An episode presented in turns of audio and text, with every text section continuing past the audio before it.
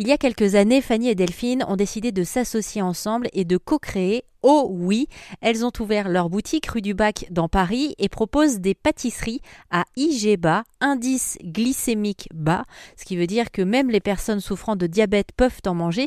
Ces pâtisseries ont été conçues évidemment avec beaucoup de sérieux.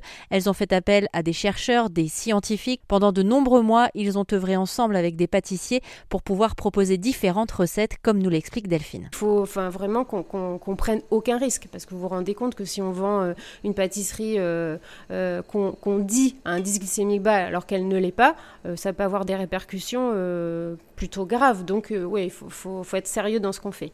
Alors on est dans une grande tendance, et c'est tant mieux, du mieux manger. Aujourd'hui, le sucre est vraiment mis en avant pour ses méfaits, entre autres.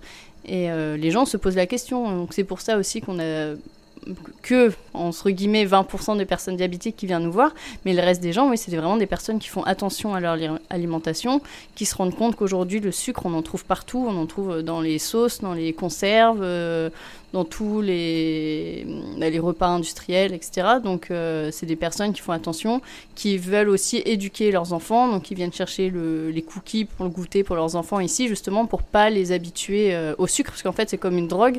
Donc plus on va manger de sucre, plus euh, le cerveau va vouloir du sucre. Alors c'est vrai que du coup, il y a des gens en ce moment qui se font des cures sans sucre.